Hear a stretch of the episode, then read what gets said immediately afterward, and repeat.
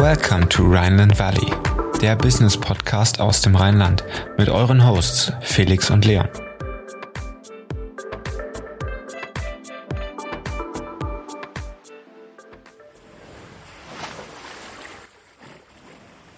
Herzlich willkommen im Rheinland Valley, der Business Podcast für zwischendurch.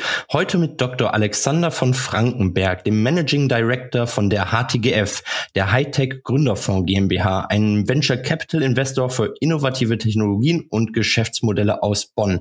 Wir freuen uns, dass er heute zu uns im Rheinland Valley ist. Hallo Alex. Hallo, freue mich, ja. dass ich dabei sein kann. Wir freuen uns auch sehr, wird bestimmt auch ein sehr interessantes Interview. Wir starten mal mit einer kleinen Vorstellungsrunde. Wer bist du denn überhaupt? Ja, also ich bin der Alex, Geschäftsführer des Hightech Gründerfonds und ich mache das schon sehr lange, seit 16 Jahren. So lange gibt's auch den Hightech Gründerfonds und ähm, war vorher bei Siemens in der zentralen Forschung, in einem Company Builder, da haben wir aus Technologien sehr erfolgreich Startups gebaut. Davor Vertriebsleiter, Inhouse Consultant, ähm, bei Siemens, äh, IT-Consultant bei damals Edison Consulting Center, BWL, nicht an der WHU in Mannheim und aber in Texas studiert. Ja, super interessant. Ähm, ihr seid als Gründer vor in den Bereichen Industrial Tech, Digital Tech sowie Life Science und Chemie tätig. Äh, wie ist so ein Gründerfonds überhaupt aufgebaut und warum sind die genau diese Bereiche gerade so interessant für euch? Genau, also wir sind aufgebaut, wir sind im Fonds, genau genommen drei Fonds. Aktuell investieren wir aus dem äh, dritten Fonds und äh, sind dabei, den vierten Fonds, der nächstes Jahr an den Start gehen wird, äh, vorzubereiten. Und wie ist der Fonds aufgebaut? Im Prinzip ganz einfach. Wir haben äh, ganz viele Investment Manager, nämlich 43 und haben dann noch, äh, wir nennen Supporting Functions, ähm, Controlling und Office und viele andere Sachen, die sozusagen den Laden auch am Laufen halten. Und im Grunde machen wir alles, was Hightech und innovativ ist. Und äh, wir haben am Anfang so ein bisschen überlegt, wie können wir das Investment-Team strukturieren. Und da haben wir eben diese drei Hauptstränge ähm, gefunden. Einmal Industrial Tech, alles, was mit Hardware zu tun hat. Robotik, Maschinenbau, Energie, Software, die mit Hardware interagiert. Dann Life Science und äh, als dritten Strang eben Software. Und diese Unterteilung macht halt viel Sinn, weil die Märkte und Branchen und auch Finanzierungsnetzwerke und auch am Ende Käufernetzwerke auch ähnlich ticken. Und ähm, am Ende heißt es aber nicht, dass wir Sachen nicht machen. Alles, was Hightech, alles, was innovativ ist, passt zu uns. Jetzt hast du es gerade gesagt, ihr habt äh, bisher drei Fonds aufgelegt, arbeitet gerade am vierten Fonds und über die Bereiche, die wir gerade angesprochen haben, seid ihr auch im Portfolio relativ breit diversifiziert.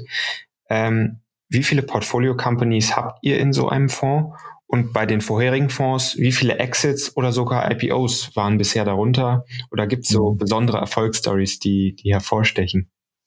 Genau, also wie viele Unternehmen haben wir? Wir haben jetzt 650 Unternehmen finanziert in Summe. Und äh, davon haben wir jetzt noch so rund 320 tatsächlich äh, im Bestand, im Portfolio. Das ist eine Menge. Und Exits haben wir rund 150, äh, ich glaube 148. Äh, davon leider nur drei IPOs, muss man sagen. Äh, zuletzt äh, im Juli Mr. Specs, äh, sehr erfolgreich an die Börse gegangen, vor drei Jahren Enphone, auch erfolgreich an die Börse gegangen und dann hatten wir, glaube ich, letztes Jahr äh, die Immunic, das war ein Reverse-IPO. Unser Portfoliounternehmen hat so eine IPO-Shell gekauft und dann sozusagen den Namen äh, transportiert, an der Nasdaq sogar. Also drei IPOs, da hätten wir gerne mehr, weil IPO ist spannend, die Unternehmen können weiter wachsen, können Marktführer werden, können akquirieren, können ähm, können groß werden, können echte eigenständige Player werden und gehen nicht irgendwie auf bei einem Käufer. Also drei IPOs von eben den äh, knapp 150 Exits. 200 sind mehr oder weniger gescheitert. Äh, gescheitert heißt nicht unbedingt pleite gegangen, manchmal auch die Hälfte ungefähr ist tatsächlich pleite gegangen und der Rest ist irgendwie ganz billig verkauft worden. Für einen Euro oder für 10.000 Euro. Oft leben die dann auch weiter, durchaus auch erfolgreich, ähm, aber wirtschaftlich für uns war es eben kein erfolgreiches Investment. Ähm, und was war die, noch eine Frage? Habe ich alle Fragen? ähm, genau, also ja, nee, äh, nee, Highlights, genau, Highlights. So, Highlights, da gibt's die großen Highlights. Äh, eben tatsächlich so Mr. Specs oder wir haben jetzt Next Kraftwerke an Shell verkauft. Das ist ähm, Unternehmen, die stabilisieren das Stromnetz, was immer instabiler wird, je mehr Erneuerbare. Also Riesenhighlight. Äh, ganz zentrales Ding für die, für die Energiewende. Oder auch im Dezember letzten Jahres haben wir die, die Mür verkauft. Ähm, Mür ist weltweit das einzige Unternehmen, das aller einzige Unternehmen, äh, die einen Wirkstoff entwickelt haben, der auch schon zugelassen ist, den man kaufen kann gegen Hepatitis D. Und Hepatitis D ist tödlich. Äh, also ganz schlimm für die Leute, die es haben. Und deswegen war es auch unser bisher einziges Unicorn mit äh, knapp 1,5 Milliarden Kaufpreis. Natürlich ein Riesenhighlight. Das waren so große Erfolge. Aber ich möchte mal ganz kurz einen Satz sagen. Es gibt ganz viele Highlights von Unternehmen, deren Namen man nie kennen wird, die, sagen wir mal, gescheitert, also fast gescheitert sind, die in der Krise sind und sich dann, dann berappelt haben und dann für fünf Millionen verkauft worden sind. Also nicht spektakulär vom Preis, aber spektakulär von der, sag mal, von der, vom, vom Durchhalten, vom sich durchkämpfen, durchbeißen und dann doch erfolgreich werden. Und das ist schon auch ein Highlight und davon haben wir echt eine Menge, die es eben, die, die eigentlich zum Scheitern verurteilt waren und es dann doch geschafft haben. Ja, der Namen vergisst man irgendwann und die kennt man nicht. Aber für mich ist es echt ein Highlight, weil das sind Jobs, die entstanden sind, Technologien, die, die äh, sozusagen äh, weiterleben, äh, Produkte, die Nutzen stiften und, und Gründer, die am Ende auch was, auch was verdient haben, auch wenn sie jetzt nicht super, super reich worden sind. Und das ist auch echt ein Highlight. Ja, jetzt hast du es gerade gesagt, das Thema Scheitern, da sprechen wir gleich auch noch drüber. Wir wollen aber kurz mal darauf eingehen, wann ihr investiert. Ihr investiert nämlich, so wie ich das herausgelesen habe, überwiegend in der Seed Round. Warum ist denn die, warum so früh? Das ist ja quasi die, der erste, die erste Investorenrunde. Ähm, warum so früh und warum nicht in der Series A oder Series B? Ja, gute Frage. Also wir sind gestartet 2005 das war ein Impuls, eine Initiative des Wirtschaftsministeriums. Die haben gesagt, hey, Innovation ist super wichtig. Und da gab es viele Arbeitskreise, zwölf zum Thema Innovation. Und einer drehte sich um die Frage der Finanzierung von, von, von Startups. Und damals war es so, dass halt Startups in dieser Startphase kein Geld bekommen haben. Es gab kein Geld. 20 Startups 2004, 2005 in Deutschland wurden finanziert. Und Warum? Weil nach dem Platzen der Bubble 2000 haben sich ganz viele Investoren in die späteren Phasen zurückgezogen. Die haben gesagt, uiui, mir ist das Risiko zu hoch. Ja, wer weiß, ob es funktioniert. Ich finanziere erstmal, wenn die eine Million Umsatz haben oder profitabel sind. Und dadurch ist diese Lücke in der Seed-Phase entstanden. Und da hat dann der Staat gesagt, okay, der Markt versagt, der funktioniert nicht, da muss man was machen. Und so ist es sozusagen gekommen, dass wir in die Seed-Phase gegangen sind. Und mittlerweile, wir lieben's. Weil die Seed-Phase hat so viele Vorteile. Ja, man hat keine riesen DD, weil es gibt nichts, also wenig, äh, keine Jahresabschlüsse, äh, kein, wenig Verträge. Und vor allen Dingen, man kann ganz viel gestalten. Als, natürlich als Gründer sowieso, aber eben auch als Investor kann man wirklich helfen. Wenn ein Unternehmen 50 Millionen Umsatz hat, dann kann man, äh, glaube ich, nicht mehr so richtig viel äh, Impact. Und wir fühlen uns sehr wohl in der Seed-Phase. Also die Agilität in der Early Stage ist das, was, was so den Reizfaktor für euch ausmacht. Und ich meine, auch heute, nochmal ergänzen, heute ist immer noch so, dass, ähm, dass alles boomt, ja.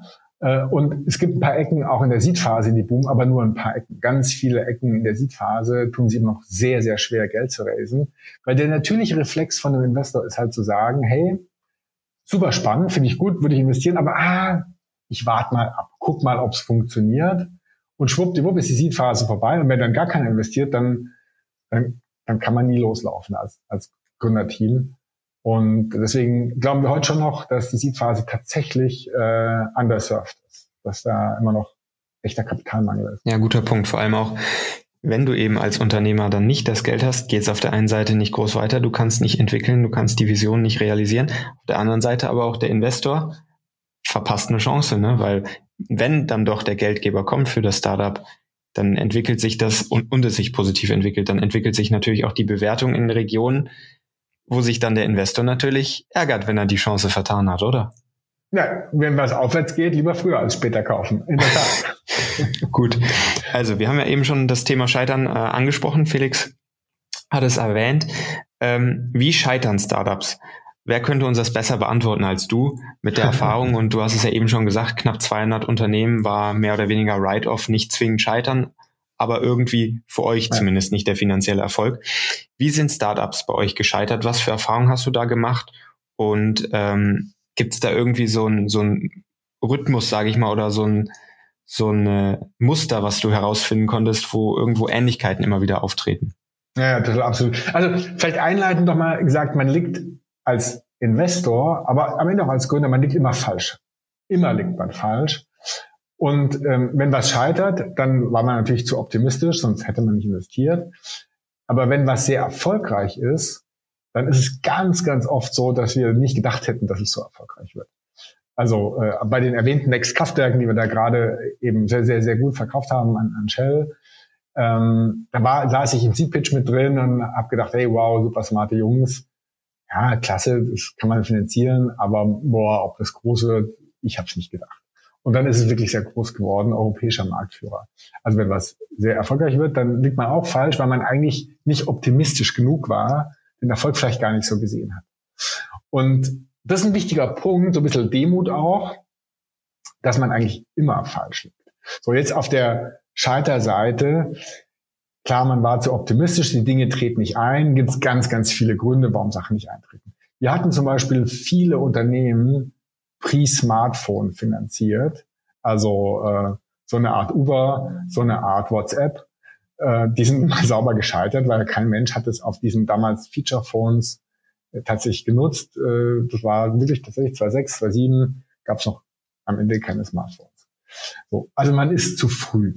Ja, das ist sicher auch ein Grund, warum Gründer scheitern. Die sind optimistisch, sehen eine Chance, aber sind halt sozusagen schneller als der Markt, der eben, und dann schafft man es halt nicht. Ja, auch vor Google gab es Suchmaschinen, vor Facebook gab es soziale Netzwerke, die lagen auch zu früh. Dann gibt es natürlich den, den, den Scheitergrund, was klappt halt nicht. Ja, ich habe eine, eine Technologie, die, die kann was und am Ende kann sie halt doch nicht genug, damit es halt ein gutes Produkt wird. Ja, es, es, es reicht halt einfach nicht. Gibt es auch ganz viele Beispiele. Ähm, oder ich, ich, ich, ich habe was, ich komme halt nicht in den Markt rein. Wir sehen sehr unterschiedliche Innovationen, Innovationsaufnahmebereitschaft. Die Deutschen sind da eher ein bisschen zögerlicher, die Angelsachsen sind da eher offener. Wenn ich halt dummerweise in Deutschland bin und da mir die Zähne bei den Kunden ausbeißt, dann schaffe ich es nicht. So. Und das sind ganz viele Gründe, warum es okay ist und auch also nicht negativ, wenn man, wenn man, wenn man scheitert.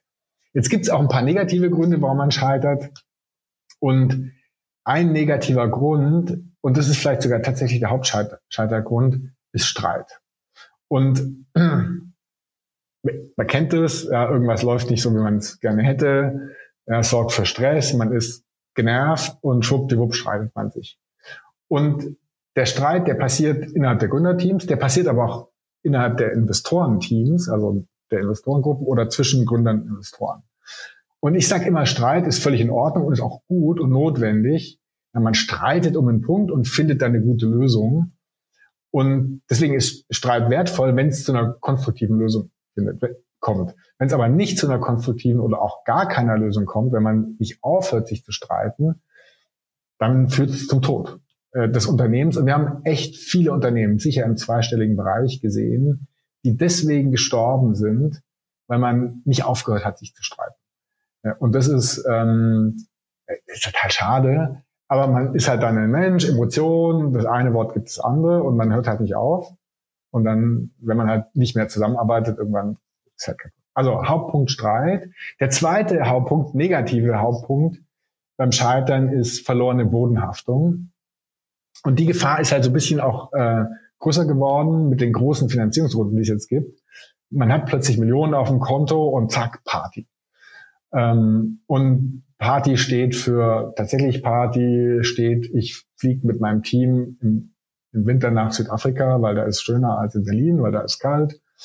Äh, ich mache ein riesen Office, ich beschäftige mich mit Themen, die nicht wertschöpfend sind, Firmenwagen, äh, irgendwelche Dinge, die halt dann nett sind, aber eigentlich nichts bringen. Und das sehen wir nicht sehr häufig, aber man sieht schon auch ab und zu mal, dass man halt plötzlich äh, sich nicht mehr ums Kerngeschäft kümmert, sondern um andere Dinge, die halt dann ein bisschen getrieben sind durch das viele Geld. Und man denkt, es geht nie aus. Äh, und dann geht's doch, doch aus und dann ist die Performance nicht da und dann zack. Ja, sehr spannend, dass dieses Narrativ von, von Gründern, die wirklich das Kapital nutzen, äh, ähm, um, um Partys zu machen oder wegzufliegen, dass das wirklich bedient wird auch noch, weil das klingt, klang gerade wie so eine surreale Geschichte. Ähm, dass ich hatte eigentlich gedacht, dass sowas nicht vorkommt, dass wenn man, okay, man ist stolz, Investoren steigen in Unternehmen ein, aber dass man das Geld dann nutzt, um irgendwelche äh, Betriebsreisen zu finanzieren, das er, erscheint sehr surreal, muss ich sagen. Ähm, ich, ich habe ganz kurz, ich habe eine Geschichte, Statistik mal gelesen, Lottogewinn, also die, der drei Millionen, fünf Millionen Lottogewinn. So nach ähm, 40 Prozent habe ich mal gelesen, ich weiß nicht, ob es genau stimmt, 40 Prozent der Lottogewinner sind nach paar Jahren pleite. Ja, die sind wirklich gescheitert, weil sie Kohle halt komplett irgendwie zack weg. Und, so. und da ist genau dieser Mechanismus, ich krieg viel Kohle, kann nicht damit umgehen, irgendwann ist er weg und zack, scheitern. Und ich glaube, da, da muss man nicht mal irgendwie 19-jähriger äh, Millionär sein, der dann oder Lottogewinner. Ich glaube, das passiert auch dann der älteren Generation äh, im fortgeschrittenen Alters. Ähm, mhm. dass, dass dann das Geld einfach blind auf den Kopf gehauen wird. Aber super interessant und auch, dass sowas vorkommt, das hat mich sehr überrascht. Ähm, wir wollen auch über die Zukunft und die Vergangenheit der Startups reden. Wie haben sich denn deiner Meinung nach Startups jetzt in den letzten 20 Jahren entwickelt?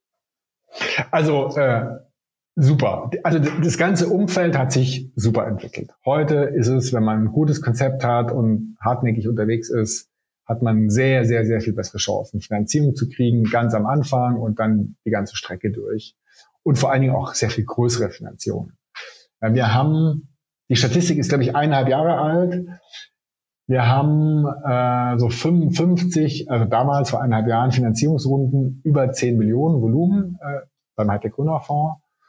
Und davon sind 51 äh, seit 2015 passiert. In den ersten zehn Jahren vier oder fünf, so ganz wenige und dann danach zehnmal mehr, ganz viele.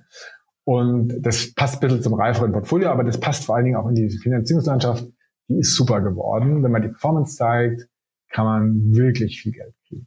Ist nicht 100% sicher, natürlich, man klappt auch nicht, aber sehr, sehr viel besser. So, und in dieses bessere Finanzierungsumfeld gibt es halt sehr, sehr, sehr viel bessere Unternehmen. Wir sehen sehr viele Wiederholgründerinnen, die, die halt schon mal gegründet haben äh, und, und dann halt die Fehler vom ersten Mal vermeiden, dadurch sehr viel besser sind. Wir sehen sehr viele Gründerinnen, also Frauengründer als Gründerinnen, die, die, das haben wir halt festgestellt, wenn die Teams gemischt sind, wenn eine Frau dabei ist, ist besser. Die Performance. Äh, und auch weniger Voll, Vollgas Risiko, zack, an die Wand fahren. Äh, also, also weniger Risiko und aber auch bessere Performance. Äh, wir sehen natürlich viel stärkeres Ökosystem von Beratern, von Business Angels, die da investieren, aber auch Hilfestellung geben. Äh, sehr viel unterschiedliche Fonds, also nicht nur an sich mal mehr Geld im Markt, sondern viel mehr Ansprechpartner, auch Wettbewerb. Gerade in späteren Phasen unter den Fonds, Wettbewerb äh, führt zu attraktiveren Bewertungen, also man verwässert weniger stark. Äh, und natürlich auch viel mehr tatsächlich IPOs. Äh, sehr viele äh, IPOs generell, jetzt im Ausland, Deutschland auch einige, nicht ganz so viele. Und natürlich auch sehr viele Exits, auch große Exits. Das heißt, das ganze Ökosystem ist besser geworden und die Qualität der, der Gründungen, ähm, der, der Businessplan, der Konzepte, der Execution. Ja, was haben die Sambas äh, reingebracht an einen Performance Boost in die ganze Branche, durch ihre Execution Power, Vorbild, Ansporn und aber auch Ausbildung. Jemand, der zwei Jahre durch Rocket, durch, durch Rocket-Schule gegangen ist, äh, ist, ist wie zehn Jahre, zehn sonstige Jahre. More Performance in den Startups, äh, die, die die dann gegründet haben oder wo die dann reingegangen sind. Super. Also ich würde sagen, hier Note eins, wie das Ökosystem entwickelt hat. Wo haben wir noch Bedarf? Also wo ist es nicht gut? Ähm, wir haben in der, in der Startphase ABC-Runde, also Seed ABC, haben wir, hat sich das Ökosystem super entwickelt. In der späten Phase, also praktisch Unicorn, Dekacorn, noch größer, da gibt's erste Erfolge, ja. Man könnte aber den Eindruck bekommen, dass da die, die, die Top-Ökosysteme noch weiter, äh, noch, noch schneller sich entwickelt haben als in Deutschland. Also, was will ich sagen? Wir müssen schaffen, aus dieser guten Basis heraus richtig große Unternehmen zu bauen und nicht bei 50 Millionen zu verkaufen, sondern gar nicht zu verkaufen, an die Börse zu gehen und dann zack 50 Milliarden bewerten. Ja, setzen wir darauf mal auf. Ähm, Zukunft der Techies und aufkommende Industrien. Ähm, welches Land sagst du ist da der deutschen Tech-Industrie voraus? Ich meine klar Silicon Valley. Vielleicht oder was sagst du? Und ähm, was muss in Deutschland passieren, damit wir da auf dem Niveau mitmischen können? Oder mischen wir bereits mit, verglichen mit China oder dem Silicon Valley gerade angesprochen? Ich glaube, auf der reinen Tech-Ebene ist uns gar keiner voraus. Die, die Top-Unis äh, auf der technischen Seite, aber auch jetzt gerade mit auf der, auf der BWL-Seite, dann die Kombination, wir haben alles, was wir brauchen. Und ein tolles Beispiel ist tatsächlich BioNTech. Ja, die Welt braucht einen Impfstoff. Wo kommt der beste Impfstoff her? Aus Deutschland. Und da gibt es viele andere Beispiele aus vielen anderen Technologiefeldern. Ich glaube, ähm, wo wir eben nicht top sind, ist aus der guten Technologie, aus der Substanz echte marktführende Unternehmen zu bauen. Ja, wo wir sagen, äh, wir sind, und da ist Biotech ein tolles Beispiel, die sind halt irgendwie Nummer eins geworden mit einer fetten zweistelligen Milliardenbewertung, börsennotiert. Leider USA, nicht Deutschland, der Börsengang. Ähm, also aus dieser tollen Tech-Basis äh, marktführende Unternehmen zu bauen. Und da ist ganz klar, da ist Silicon Valley uns voraus und, und China uns voraus. Äh, die schaffen, die großen neuen Ökosysteme hervorzubringen. Wir noch nicht. Sagst du da auch, dass Tech auch so die Zukunft der deutschen Wirtschaft ist? Weil ich meine, jahrzehntelang ist oder immer noch ist die allgemeine Assoziation mit der deutschen Wirtschaft die Automobilindustrie. Ähm, aber es findet ja irgendwo ein Wandel und ein Umschwung statt. Und da ist ja oft die Frage, die aufkommt, was ist die Zukunft? Wohin entwickelt es sich? Sagst du, es ist Tech oder gibt es vielleicht doch einen anderen Schwerpunkt wie Pharma, der, der in Deutschland da sich weiterentwickelt und, und stark wächst? Pharma ist, glaube ich, eine riesen Opportunity, weil ich meine, auch vor dem Kontext, dass die, weiß nicht, halbe oder dreiviertel Pharmaindustrie weg, weg, weg, weg ist aus Deutschland. Höchst war mal Nummer eins in der Welt als Pharmaunternehmen und gibt's nicht mehr. Er ist irgendwie aufgegangen in, in Sanofi. Und ähm, Pharma ist hier eine riesen Opportunity. Ich glaube, egal, also ob Tech, Hardware, Software, auch Medtech, Pharma, es sind alles Bereiche, die sich extrem schnell entwickeln. Und auf das Beispiel Autoindustrie angesprochen, ja, wir müssen echt aufpassen, dass uns da die Fälle nicht davon schwimmen. Der NIO, NIO chinesischer Hersteller, die haben jetzt announced ein Elektroauto, 1000 Kilometer Reichweite. Ist announced, muss man erstmal auf der Straße fahren sehen. Ähm, aber führend in Tech heißt halt neurotisch immer wieder am Ball zu bleiben und immer wieder neu führend zu werden und sich nicht auf der Position auszuruhen. Und ja, die Gefahr besteht, Autoindustrie, die Amis rechts, die Chinesen links und schwuppdiwupp äh, sind wir zweimal überholt worden. Das kann passieren. Ich glaube, wir haben eine Chance. Ich glaube, ähm, die Awareness ist da und viele andere, Frank Thelen und ganz viele sagen das ja sehr laut. Leute, wir sind am Arsch, wenn wir nicht aufpassen. Und ja, so ist es.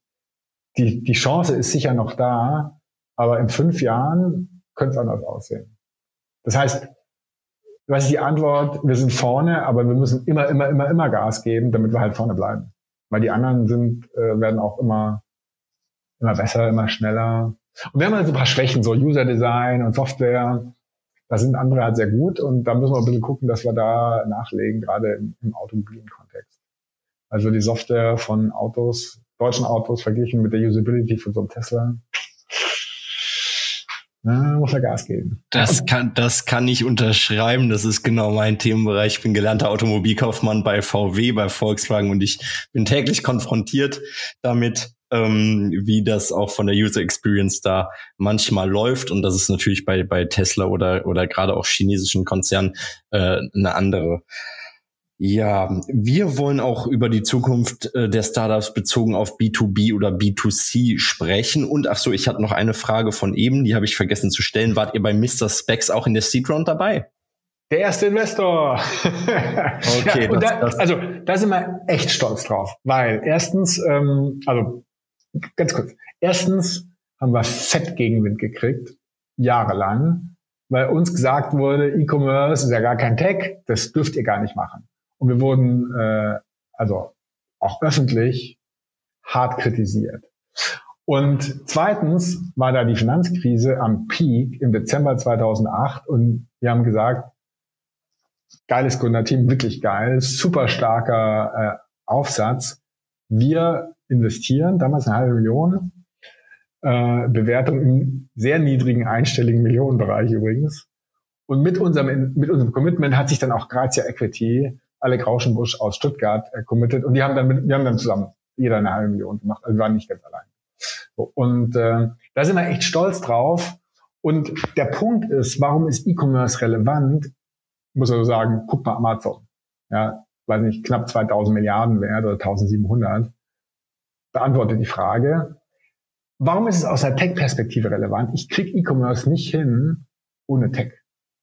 Und äh, ich glaube, E-Commerce zieht Tech hinterher.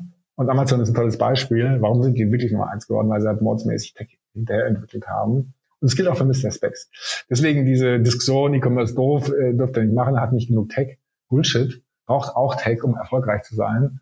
Und ja, wir waren die Ersten. Super. Dann jetzt die Frage B2B oder B2C. Wo ist die Zukunft? Ja, ich glaube, am, am, Ende beides. Ich glaube, in Deutschland haben wir so ein bisschen so B2B-Gehen. Also irgendwie sind wir halt dann doch nicht so richtig die B2C-Guys. Äh, die Ausbildung, der Mindset, die Muttermilch, zack, da kommt halt B2B rein. Und da sind wir auch wirklich gut. Ja, die berühmten Hidden Champions äh, von Professor Simon da identifiziert, getrackt über 30 Jahre jetzt, glaube ich. Das ist alles B2B. Da sind wir, äh, gut, auch Hidden und so, aber da, da, sind, da gibt's halt Themen, die kennt kein Mensch. Kann man sich auch kaum vorstellen. Plötzlich sind wir halt der Weltmarktführer mit äh, über 50 Prozent Marktanteil. So, B2C, da sind die, die Amis, die Chinesen aus verschiedenen Gründen, homogenere Märkte, größere Märkte, sind dann eher prädestiniert und die sind auch eher, die sind eher konsumgetrieben und eher in die breite Masse. Nevertheless, was man schon sagen muss, gibt schon auch ein paar, paar starke B2C-Erfolge, die wir haben, ja, Zalando und Delivery Hero und HelloFresh und so. Also man sieht da schon auch gute Ansätze, deswegen würde ich jetzt nicht sagen, B2C brauchst gar nicht machen in Deutschland. Im Gegenteil, gibt schon auch sehr, sehr starke Sachen. Mr. Specs, bei uns hier immer die Matratze. Ähm, also, aber wir sind eher B2B in Deutschland. Ja, wo du es gerade auch angesprochen hast, hier Delivery Hero, HelloFresh etc. sind ja jetzt jüngst DAX-Aufsteiger auch, äh, auch wieder aus der Rocket-Schmiede. Ähm, dennoch ist, glaube ich, Stand heute SAP nach wie vor das wertvollste deutsche Unternehmen. Und wenn man dann eben nach Amerika guckt in die Bewertungen, weil du es gerade auch angesprochen hast, Amazon und Co., da sind wir noch nicht annähernd auf einer Augenhöhe. Ähm, und wo glaubst du, ist da Potenzial und, und was müssen wir überhaupt tun, um auch dahin zu kommen? Also wir müssen ganz viel tun. Vor allen müssen wir erstmal nicht verkaufen. Äh, mein Beispiel ist immer Facebook, als wir angefangen haben, war eineinhalb Jahre alt, ein krepeliges kleines Startup.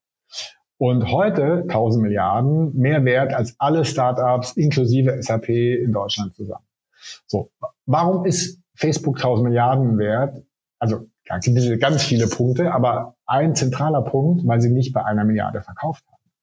Ja, Facebook äh, hat ja Yahoo wollte nach zweieinhalb Jahren für eine Milliarde kaufen, der Zuckerberg, äh, nee, machen wir nicht. Und ich behaupte, es gibt überhaupt gar keinen in Deutschland und mich eingeschlossen, der in der Lage ist, nach zweieinhalb Jahren ein Angebot von einer Milliarde abzulehnen. Ich, ich könnte es wahrscheinlich auch nicht. So, und keiner kann es. Das muss man aber können, weil sonst wird kein 1000 Milliarden Unternehmen daraus, sonst ist es einfach weg. Und das ist das, was wir machen müssen, äh, an die Börse gehen, nicht verkaufen und dann natürlich groß denken. Ja, und auch wirklich das Potenzial sehen und sagen, ähm, und sagen, ich verkaufe nicht. Wir haben ein Unternehmen, da sind wir noch gar nicht so lange drin. Die haben jetzt ein Angebot 50 Millionen. Wir würden unser Geld, weiß gar nicht genau, verachtfachen nach einer kurzen Zeit. Und wir glauben, das Potenzial ist riesig. Und die Gründer rechnen sich halt aus, auch zu Recht. Oh, unsere Anteile mal irgendwie zweistelliger Millionenbetrag, da landet dann ein ordentlicher oder vielleicht sogar auch ein zweistelliger Millionenbereich bei uns auf dem Konto, jeder. Sagen ja, das wäre schon blöd, wenn wir es verlieren. Spatz in der Hand, Taube auf dem Dach, zack, wird's verkauft. Und damit wir Facebooks, Amazon, Google und, und solche Dinge kriegen, nicht verkaufen, an die Börse gehen. Ja, vielen Dank für diese vielen Einblicke. Also Think Big, aber auch Demut, wie du es angesprochen hast, und den Gründerspirit erhalten. Das heißt, die Gründer nicht aus dem eigenen Unternehmen jagen, sondern mit den Gründern zusammen ähm, groß werden. Wir würden jetzt in unsere Private Insights starten. Wir haben sechs Fragen für dich vorbereitet, drei unternehmerische und drei privatere. Bist du bereit? Ja, bin bereit. Ohne die Fragen zu kennen.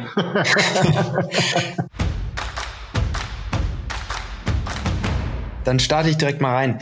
Was ist denn aktuell mit deutschem Fokus so ein Startup, wo du so ein besonderes Augenmerk drauf hast? Gibt es da eins? Wo ich ein besonderes Augenmerk drauf habe. Ja, also wir haben bei uns äh, im Portfolio finanziert ein Unternehmen, die machen so eine Software für Versicherungen. Versicherungen wie auch so eine Industrie, so mit COBOL und so, Mainframe. Und äh, da gibt's halt ein Unternehmen, die da schicke Software macht. Der heißt, die heißen Tech 11. Die zeigen, äh, sind wir noch gar nicht so lange investiert, äh, ähm, die zeigen super starke Traction, super starkes Gründerteam, Riesenpotenzial, sehr ambitioniert. Das könnte nächste, also es könnte eins der nächsten Unicorns werden. Klingt spannend, kommt auf die Watchlist. Dann das deutsche Tech Startup Hubs oder so deutsche Tech Startup Hubs, also die deutschen Städte. Ähm, wo würdest du ein Tech Startup am ehesten gründen? Hamburg, Berlin, München oder doch im Rheinland? also München ist schon sehr, sehr stark, äh, mega starkes Ökosystem, TU München, aber auch, auch LMU und, und Bundeswehr-Uni und, und auch die Hochschule. DAX-Konzerne, viele Investoren, ähm, also VCs, äh, Infrastruktur, Freizeitwert, attraktiver Ort. Schon stark, da kommen gute Leute hin. Aber ich glaube, äh, Deutschland anders als jetzt vielleicht Frankreich und, und, London nicht nur ein Ort, sondern mehrere Orte. Berlin ist sicher auch mega. Ähm, einfach vom Spirit her, ein bisschen off und da gibt es auch wenig Kunden jetzt für ein Tech-Startup. Also das ist ja wenig ähm, ja, etablierte Unternehmen, aber auch gerade zum Beispiel KIT Karlsruhe in diesem ganzen Stuttgarter Speckgürtel mit der Autoindustrie und so weiter, ist natürlich auch ein super Umfeld. So im Halbleiterbereich natürlich Dresden. Das sind so die Orte, wo ich hingehen würde. Äh, wo würde ich hingehen? Äh, da, wo ich die besten Leute finde. Weil das ist entscheidend. Also immer auch so ein bisschen nach Fokus des Unternehmens würdest du den Standort legen. Ja. Das ist ein guter Tipp. Da sollte man nämlich immer darauf achten, wenn man dann eben gründet wo man es hinlegen möchte. Ja. Ähm, kommen wir so zu deiner Daily Routine. Letzte Frage von meiner Seite. Was ist deine erste Tätigkeit morgens im Büro? Im Büro. Ich dachte nach dem Aufstehen. ähm, also bevor ich ins Büro gehe, äh, klar habe ich frühstückt, äh, bin äh, nicht jeden Tag, aber an vielen Tagen fünf bis zehn Kilometer gelaufen und habe mir meine To-Do-Liste angeschaut. Was will ich heute erreichen? Und, ähm, und ich schaff's nicht immer, ich versuche es aber wirklich. Heißt Eat the Frog, also das Unangenehmste zuerst. Und ähm, okay, ich gebe zu, vielleicht in der Hälfte der Fälle schaffe ich es, die unangenehmste Aufgabe als erstes anzugeben. Da gibt's immer was, was man eigentlich gar nicht machen will. Und wenn man das schafft, dann ist der Tag irgendwie quasi gerettet. Äh, aber ich gebe zu, manchmal äh, gucke ich auch auf eine Webseite, informiere mich, was Neues gibt oder klicker durch die E-Mails. Ähm, genau, halb halb. Ja, wir haben kurz vor 17 Uhr, also sind wir nicht das Unangenehmste heute an dem Tag. Das ehrt uns sehr. Wir kommen zu den privaten Fragen. Silicon Valley, wo würdest du als Privatinvestor eher, hier steht 10.000, machen wir 100.000 Euro draus, investieren? Apple, Google, Facebook oder Tesla? Okay. Bitcoin. Bitcoin, okay. ähm, Apple, Google, Facebook oder ähm, Apple, Google, Facebook. Tesla? Wo ist Amazon? Tesla, ja, Tesla. Tesla ist krass. Mordsteuer, total überbewertet nach irgendwelchen Financials und so riesig. Ja, erstmal die Welt mit Internetsatelliten versorgen. Wie groß ist das denn? Zum Mars fliegen. Ja, äh, Tesla Model S, sieben Jahre alt, immer noch nichts Vergleichbares in der deutschen Autoindustrie. Ja, ich glaube, auch wenn es, also von den KPIs, das umstrittenste Investment wäre, um die Frage zu beantworten, Tesla. Ja, das ist auch vielen, glaube ich, gar nicht so bewusst, dass Tesla wirklich kein Autohersteller nur ist, sondern dass da ein ganzes Konstrukt um das Unternehmen Tesla gebaut wurde. Wir kommen zur zweiten Frage. Welche Branche fasziniert dich ebenso viel wie die Tech-Industrie? Gibt es da noch eine andere? wie die Tech-Industrie. Ähm, jetzt gebe ich eine ganz komische Antwort. Ähm, ich glaube, was ist keine richtige Branche, ähm, aber was ich glaube, was mich wirklich fasziniert ist, ich habe ja vorhin gerade eben Bitcoin gesagt, äh, ich glaube, das Thema Financial Education und Finanzsystem und ähm, wir haben jetzt ein bisschen Inflation, die da so kommt äh, und wer weiß, wie lang und wie groß. Und ich glaube, ganz, ganz, ganz, ganz viele Leute, nämlich so 90 Prozent, schaffen es nicht mit ihrer Geldanlage, ihrer privaten Geldanlage, die Inflation zu schlagen. Also kriegen nicht eine Rendite hin, die höher ist als die Inflation. Weiß ich nicht genau, so mein Bauchgefühl. Und ich glaube, das ist so, so, so wichtig, dass man äh, mit seinem Geld umgehen kann, dass man trotzdem spart, obwohl es keine Zinsen gibt, dass man das, was man spart, auch, auch einigermaßen sinnvoll anlegen kann. Deswegen, welche Branche fasziniert mich? Education und da vor allen Dingen Financial Education. Und Alles klar. Nicht nur Deutschland, sondern weltweit. Jawohl, jetzt die letzte Frage, ganz kurz zum Abschluss. Wo machst du am liebsten Urlaub? Wo mache ich am liebsten Urlaub? Ähm, ich lieb's total, Ski zu fahren. Und ist ja so ein bisschen ausgefallen äh, und wird auch immer schlimmer mit dem Global Warming und so.